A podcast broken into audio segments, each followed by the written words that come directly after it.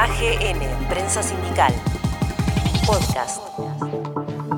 Federico Fagioli, el diputado nacional por el Frente de Todos, analizó la situación y perspectiva de los sectores populares de la Argentina.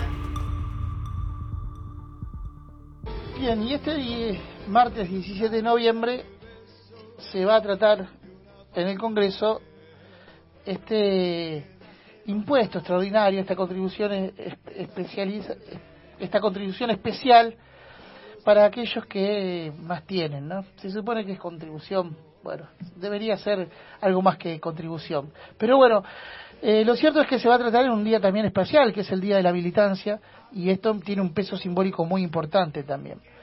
¿Qué se puede hacer con este impuesto? Bueno, muchas cosas, pero por lo pronto es tratar de entender que se puede gestar una especie de distribución de la riqueza aún con este esfuerzo mínimo que pueden hacer aquellos que más tienen y que se siguen capitalizando en la Argentina. Estamos en comunicación con el diputado nacional Federico Fagioli. Eh, Federico, ¿cómo estás? Gustavo Ramírez y Rosana Luque te damos la bienvenida a Palabra Sindical. Buenos días. Hola Gustavo, hola Rosana, ¿cómo están? Muy bien. Bueno, Federico, ¿Cómo esperás este martes? ¿Cuáles son las expectativas en torno al mismo y cómo crees que se puede desarrollar esta votación en torno a lo que es este impuesto a la riqueza, dado que Cambiemos ya expresó que va a votar en contra y que la izquierda trotskista se va a abstener?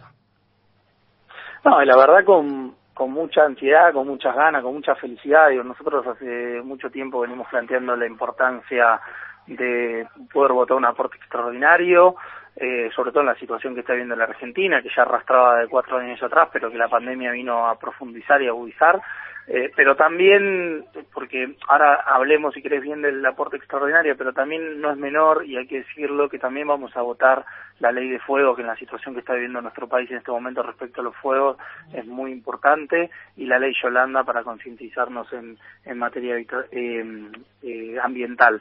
Así que mm, la verdad que lo estamos esperando con mucha expectativa, creemos que va a ser un gran día de la militancia en donde podamos salir a festejar eh, estas eh, tres victorias importantes que se va a tener en el día 17, ¿no?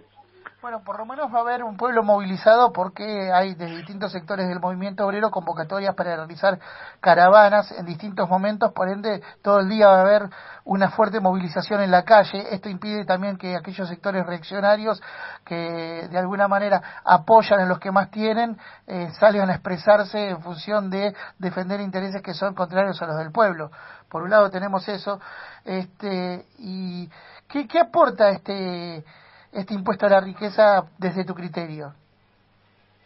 No, a ver, la verdad es un aporte muy grande, digo, porque mm, primero es un aporte que hace un sector muy reducido de la sociedad, el 0,02%, no más de 12.000 familias de personas de la Argentina, sino eh, que también vamos a poder recaudar más de 300 mil millones de pesos, en los que nosotros hemos fijado cinco puntos de, inversión de eso, de eso recaudado, que, que es el 15% para eh, la integración sociourbana del barrio popular y creación de lotes con servicio, en un momento en el que la situación habitacional es realmente compleja, me parece un tema importante. Después un 20% eh, va a ir destinado para reactivar la beca Progresar, otro 20% para salud, otro 20% eh, para fomentar, acompañar y, dar créditos a pymes y, y microempresas.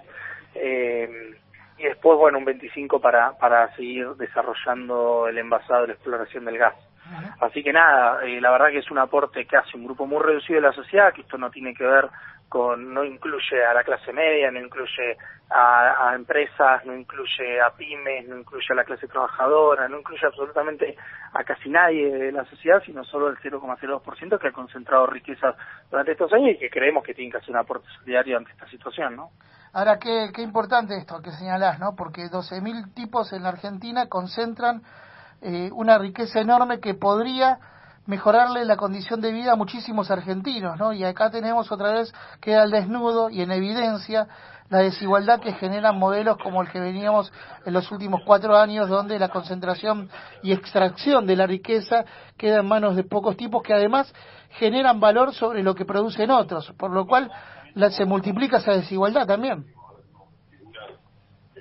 Sí, sí, sí, yo creo que aparte, a ver, lo importante de esta medida es que es una medida que plantea una redistribución, que plantea una cuestión de equidad y una cuestión de empezar a generar que los que más tienen sean los que más aporten en la Argentina. Entonces, me parece que es una medida muy importante, es una medida que viene a, a recuperar el equilibrio que se perdió eh, y, eh, durante los últimos cuatro años eh, y que me parece que hay que seguir avanzando con este tipo de medidas redistributivas. Es increíble lo, lo mucho que vamos a poder hacer con el aporte de un sector muy chiquito de la sociedad. Y ustedes saben lo que es invertir 45 mil millones de pesos en integración suburbana de los barrios populares, donde hay gente nada, que no tiene luz, que no tiene cloacas, que no tiene agua. Me parece que es un eje sumamente importante. Linkeado a eso, Federico, vos que estás, va, somos vecinos, pero te pregunto, ¿cómo está la situación hoy en los barrios populares?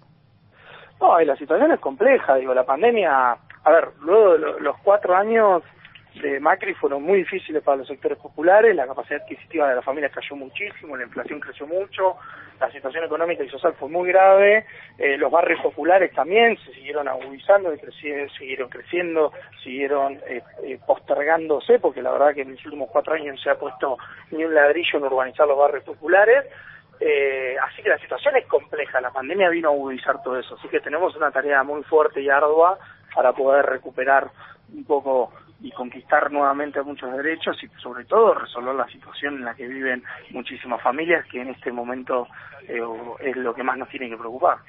Federico, sabes que fuera de, de aire hablábamos con Roxana la situación que se está viviendo en algunos territorios donde vemos que hay mucha gente pidiendo alimento, ¿no? En distintos negocios, inclusive pasan por, por la casa a golpear las puertas para ver si, si hay algo que puedan, podamos darle para comer.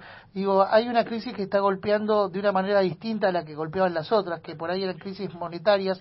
Acá se ha destruido la matriz laboral y esto tiene que ver con lo que se heredó por parte del gobierno de Mauricio Macri. Eh, ¿Cómo se recompone esto y en qué tiempo hay que recomponerlo para que no sigamos perdiendo generaciones que queden dentro del marco del descarte que ha generado este modelo? No, bueno, para nosotros hay que hacerlo lo más rápido posible y por eso insistimos muy fuerte con la necesidad de políticas claras que recuperen el trabajo, que recuperen la capacidad adquisitiva de las familias, que vayan a abordar los sectores más postergados, políticas sociales que, resuelvan la situación de hambre que hay en la Argentina. Digo, para nosotros es un tema principal. Si bien nosotros entendemos que la economía popular es una economía paralela que, que funciona, que sirve, que potenciada, que financiada, que acompañada, que fortalecida puede generar trabajo en muchísimas genera trabajo en muchísimas condiciones en buenas condiciones y con capacidad adquisitiva para las familias eh, creemos que hay que tener políticas destinadas para eso. Nosotros, nosotros lo venimos diciendo en el plan de desarrollo humano integral. Nosotros tenemos, por un lado, el generar una pata importante y por otro lado, Argentina, rehabilitacionales, generar lotes con servicio, recuperar los pueblos del interior, eh, eh, destinar tierras para la producción agrícola y fortalecer la producción de los pequeños y medianos productores, que son los que producen los alimentos para el 80% de la población. Digo, me parece que hay que tener políticas destinadas a rápidamente o en, o en lo que se pueda, también entendiendo que tenemos un país que viene de cuatro años complicados, más una pandemia que no podemos eh, tampoco salir a, a, a, tener los mejores presupuestos que queremos, pero creemos que lo primero que hay que hacer es lo que se decía en la campaña, empezar por lo de abajo para llegar a todos, pero sobre todo porque empezando por lo de abajo y reactivando, cuando digo abajo me refiero de las pymes hasta los, los vecinos de los barrios populares. Si nosotros reactivamos ahí, si damos capacidad adquisitiva y si resolvemos muchos de los problemas que hay, ponemos en marcha la Argentina y la economía. La economía y la producción popular eh, que han dejado en evidencia los movimientos sociales en Argentina eh, dan cuenta de que hay una posibilidad de gestar otro sistema y otro modelo.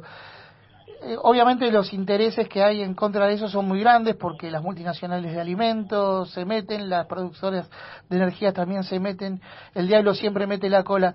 Ahora, ¿Hace falta decisión política para inclinarnos hacia esa economía que está dando resultado en algunos sectores y que Bueno, a ver, nosotros venimos proponiéndolo continuamente la importancia de seguir potenciando determinados sectores de la economía. Creemos que, es importante, sobre todo la desconcentración, empezar a generar que las pequeñas y medianas empresas, los pequeños y medianos productores, las cooperativas, la economía popular sean un actor importante en la economía de la Argentina, asumiendo que la economía popular o informal, como le llaman algunos, es una economía pujante que está creciendo. En Latinoamérica, si te vas a Bolivia, tenés más del 70% de la economía es eh, informal. Así que me parece que nosotros debemos seguir potenciando eso, digo, aportar a medidas y a políticas que apuesten a la desconcentración, a la redistribución y sobre todo al desarrollo de, este tipo de economía. Federico, por último, ¿crees que para impulsar este tipo de políticas los movimientos sociales y el necesitan empezar a disputar otros espacios de poder, no solamente con cargos legislativos, sino que necesitamos tener más gente del campo popular eh, en cargos ejecutivos para poder llevar adelante estas políticas o para impulsarlas en función de que la política, vaya la redundancia, preste atención a estas cuestiones?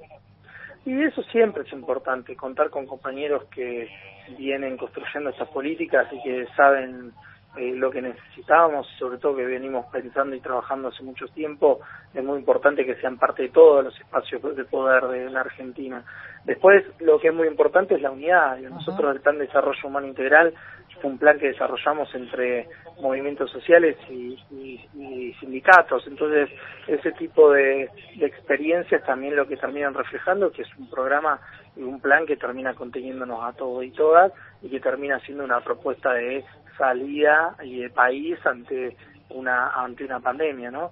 Así que me parece que es clave, me parece que es clave que los sindicatos, las organizaciones tengamos cada vez más eh, lugares de, de toma de decisiones, eh, pero bueno, también me parece clave que tiene que ser siempre en el marco de una proyección de país que, que nos incluya a todos y todas, una proyección de país que entienda que hay que empezar por los bajos para llegar a todo y que de una vez por todas se sigan avanzando con políticas redistributivas como las que vamos a tener esta semana, pero como las que tenemos, que venimos teniendo este último, este último año.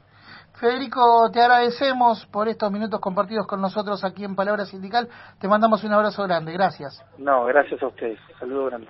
Así escuchábamos al diputado por el Frente de Todos, Federico Fagioli, dando cuenta de lo que va a suceder este martes en el Congreso de la Nación cuando se trate ya directamente este impuesto a las riquezas. Algo para prestar atención que no me parece menor, vuelvo a decir, 12.000 tipos aportando el 0,02% pueden solucionarle la vida a millones de argentinos. Imagínense ustedes cuál es, que es un porcentaje nada más, ¿no? Pues tenemos el motor de la desigualdad social. Ahí está el verdadero motor de todos los males que tiene la Argentina. No son 70 años de gobierno peronista, todo lo contrario. AGN, Prensa Sindical, Podcast.